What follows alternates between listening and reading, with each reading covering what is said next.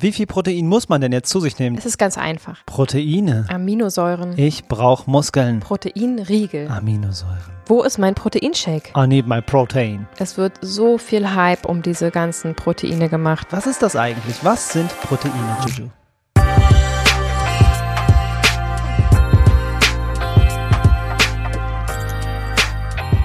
Hallo und herzlich willkommen zu Vegan Gesund mit Grund. Der Podcast. Mein Name ist Juju. Mein Name ist Fabi und wir freuen uns sehr, dass du eingeschaltet hast. Absolut. Denn heute wird's wirklich spannend. Dieses. Thema habt ihr euch schon lange, lange von uns gewünscht. Auf Instagram erreicht uns immer wieder die Nachricht, bitte berichtet doch mal über vegane Proteine. Und heute ist der Tag. Ding, ding, ding. Bing. Es soll also heute um Proteine gehen. Dabei versuchen wir wie immer alle Aspekte zu beleuchten und alle offenen Fragen zu klären. Von was sind eigentlich Proteine, über wie sind die aktuellen Empfehlungen und worauf musst du speziell achten und wie kannst du sie eigentlich abdecken. Also bleib dran, lehn dich zurück, mach den Proteinshake, denn es wird wirklich spannend. Man hört und liest halt ständig von Proteinen und Eiweißen und was ist das eigentlich? Was sind Proteine, Juju? Es ist ganz einfach. Aminosäuren sind die Bausteine, aus denen die Proteine gebaut werden. Und Proteine sind nichts anderes als Eiweiß. Und wo befinden sich diese Proteine und wofür sind sie eigentlich da? Eiweiße sind in jeder Zelle. Wir brauchen sie zum Gewebeaufbau, für unser Immunsystem, für den Stoffwechsel und für den Aufbau von Muskeln natürlich. Außerdem können sie als Energielieferanten dienen. Das stimmt. Zur Not können wir auch Eiweiß als Energielieferant nutzen. Aber es gilt immer, die Kohlenhydrate vorzuziehen, denn unser Körper bevorzugt definitiv Kohlenhydrate gegenüber Proteinen. Bis der Körper so weit ist, dass er seine Energie aus dem Protein ziehen muss, muss er schon in einem ganz schönen Hungermodus sein und der ist generell nicht gesund für dich. Laut Robert Koch Institut sind zwei Drittel aller Männer und 50 Prozent aller Frauen in Deutschland übergewichtig. Da wundert es also nicht, dass überall sehr viel mit Diäten rumjongliert und hantiert und ausprobiert wird. Jeder Fall muss da ganz individuell betrachtet werden, keine Frage. Aber ganz klar kann man schon mal im Groben sagen, möchtest du an Gewicht verlieren, dann versuch deine Portionsgrößen zu minimieren, nicht aber ganze Lebensmittelgruppen komplett zu streichen. Ja, danke für den kleinen Exkurs, Juju. Aber was hat es jetzt mit den einzelnen Aminosäuren auf sich? Ernährungswissenschaftler Nico Rittenau sagt dazu Folgendes.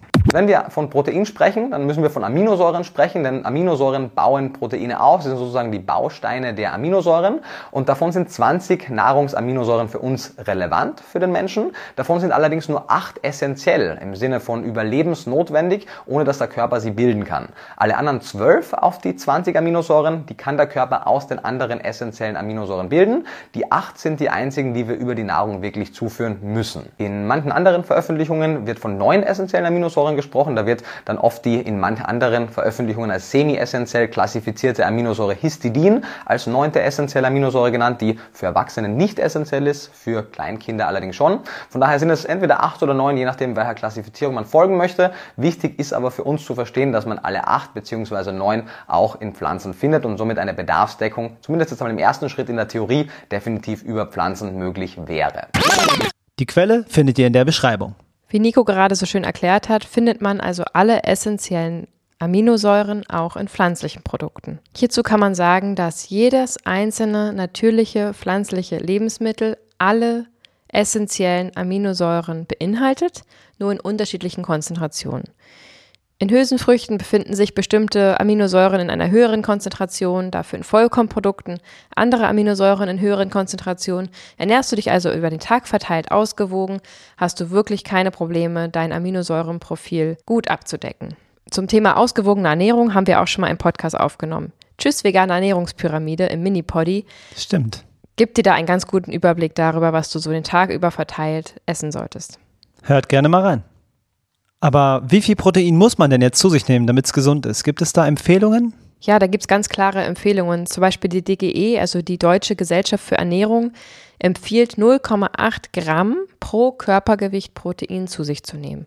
Das heißt, jeder kann ganz einfach, wenn er eine Körperwaage zu Hause hat, seinen Proteinbedarf für den Tag selber errechnen.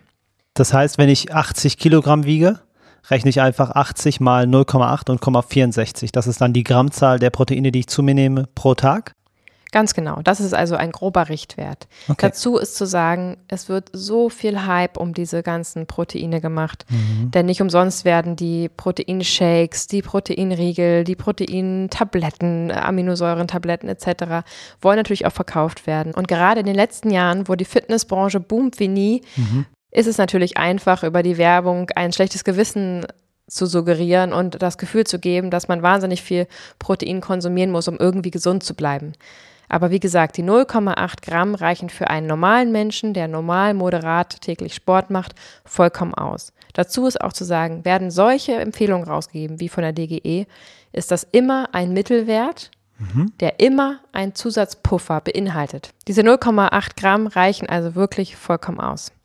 Auch die WHO gibt eine sehr ähnliche Empfehlung raus von 0,83 Gramm. Die European Food Safety Authority gibt sogar 0,66 Gramm als völlig ausreichend an.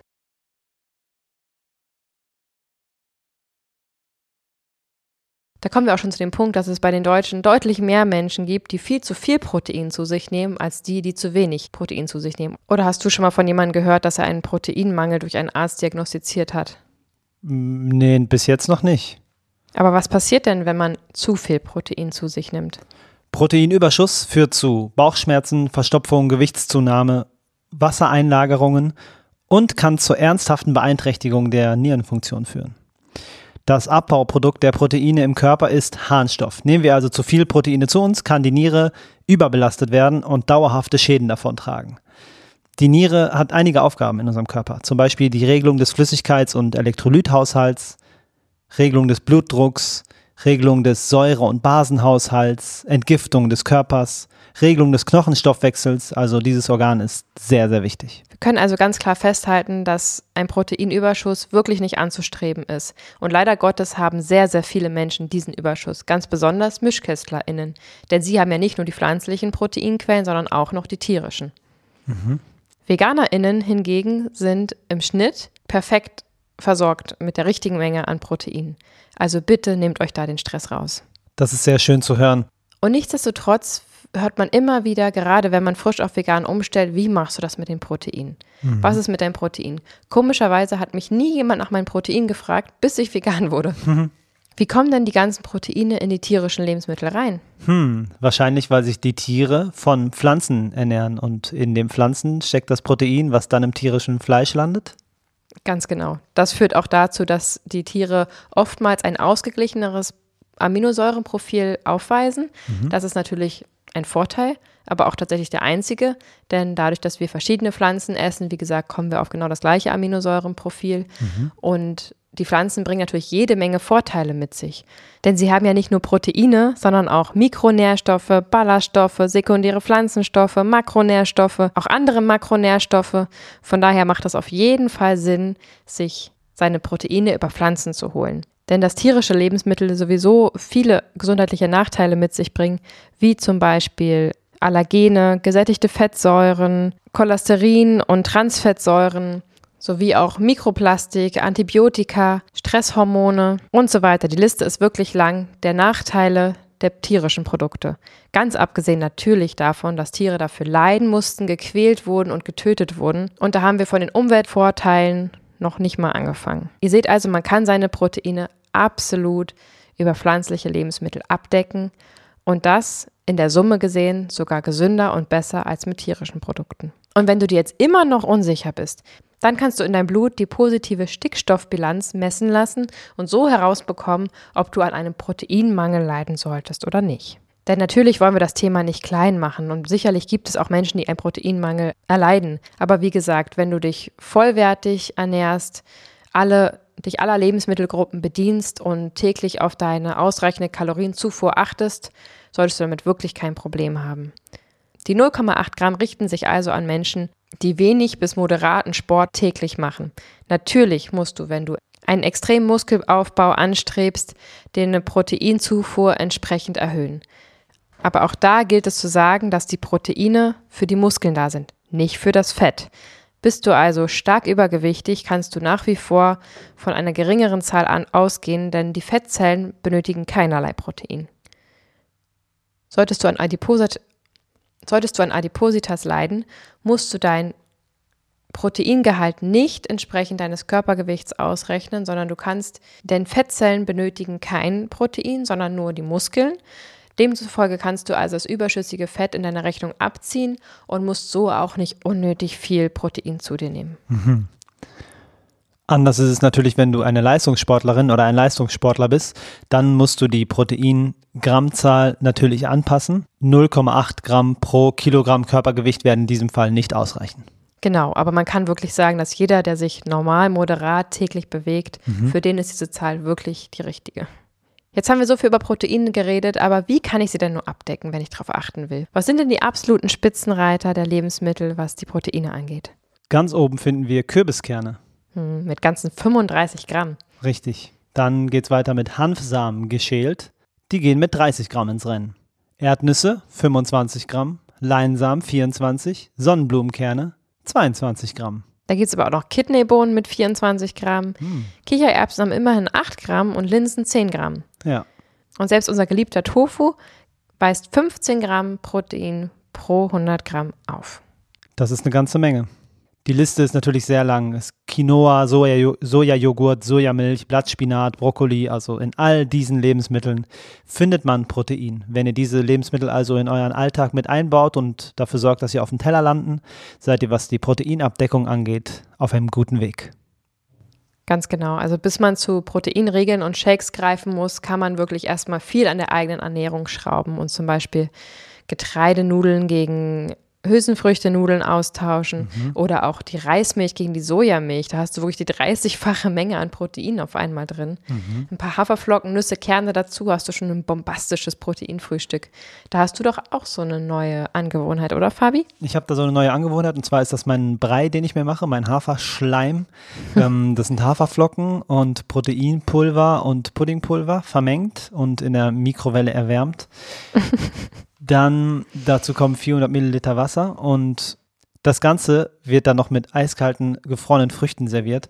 Und wenn ich das so zubereite, wie ich es mache, mit 30 Gramm Proteinpulver und 50 Gramm Haferflocken, lande ich bei 34 Gramm Protein pro Portion. Und das ist eine ganze Menge. Und da ich jetzt einiges gelernt habe im Zuge dieser Recherche, würde ich das, glaube ich, nochmal überdenken, ob ich davon täglich äh, was zu mir nehme. Ich esse es ja nicht jeden Tag, aber hm, lä lässt mich schon drüber nachdenken. Genau, da sind wir auch schon beim Thema Proteinshakes, äh, Pulver, Mhm. Tabletten etc. Diese haben absolut seine Berechtigung, keine Frage. Und du machst das ja momentan auch, muss man dazu sagen, weil du gerade sehr, sehr am Aufbauen bist und gerade täglich sehr viel krassen Sport machst und Mhm. Ja. wirklich am, am Pumpen bist. Und von daher äh, hat das, glaube ich, in diesem in diesem Lebenszyklus, in dem du dich gerade befindest, schon seine Berechtigung. Ja. Aber ich esse ein ähnliches Frühstück, aber lass zum Beispiel das Proteinpulver weg, denn ich pump auch, aber eher auf der Yogamatte. Von daher glaube ich, reicht das total aus bei mir. Ja, glaube ich auch. Und wenn du Lust hast, dann nimm dir doch mal die Zeit und guck bei Vegan Gesund mit Grund, der Instagram-Seite vorbei, denn dort haben wir jede Menge richtig leckere Rezepte für euch. Wir versuchen sie immer so ausgewogen wie möglich zu machen mit möglichst gesunden Alternativen. Und auch dort findest du einige Rezepte, wo ich wirklich viele Proteine mit eingebaut habe. Die Gnocchi mit grünen Sojabohnen, die fallen mir zum Beispiel ein. Die sind einfach nur bombastisch lecker. Ganz genau. Oder mein Brownie, in dem einfach 350 Gramm getrocknete Bohnen, drei Bananen, Maismehl, sech- 400 Gramm Zucchini drinstecken. Also ein echt super leckerer Brownie, der jede Menge Gemüse und Proteine beinhaltet und richtig gut schmeckt. Ja, kann ich bestätigen. Also schaut da gerne mal vorbei und nicht zuletzt auch beim Hummus, denn das ist wirklich eine echt einfache, leckere Variante, um seinen Proteinbedarf abzudecken. Mein Tipp wie immer, esst den Hummus warm, denn das schmeckt wirklich am allerbesten. Und streichst du diesen Hummus noch auf dem Vollkornbrot, dann hast du das Aminosäurespektrum wirklich perfekt ausgeglichen. Bing, bing, bing, bing, bing. Jetzt bleibt uns nur noch zu sagen, tut uns den Gefallen und geht zu Apple Podcast, sucht unseren Podcast raus, schreibt eine Bewertung, ein Zweizeiler genügt, lasst uns ein paar Sternchen da. Denn das hilft uns wirklich, das, was wir hier tun, für euch weiterhin zu machen. So sieht es nämlich aus. Wir hoffen, wir konnten euch jetzt jegliche Sorge um die Proteine nehmen Und euch noch mit einer Information bereichern, die euch vielleicht noch nicht unter die Augen gekommen ist. Oder unter die Ohren, besser gesagt. Bleibt sportlich, bleibt gesund, habt Spaß am Veganismus und verbreitet gerne diese Informationen. Unbedingt. Wir wünschen euch jetzt noch einen wunderschönen Tag. Und freuen uns sehr, wenn ihr nächsten Sonntag wieder einschaltet bei Vegan Gesund mit Grund. Macht's gut! Ciao. So, und jetzt wird erstmal richtig gepumpt.